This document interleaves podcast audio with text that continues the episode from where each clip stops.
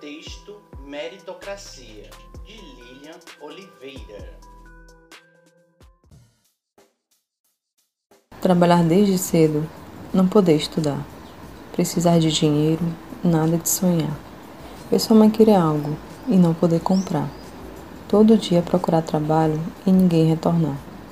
Ver o rico ter tudo e se contentar com pouco, sem lazer, sem estudo e contando o troco.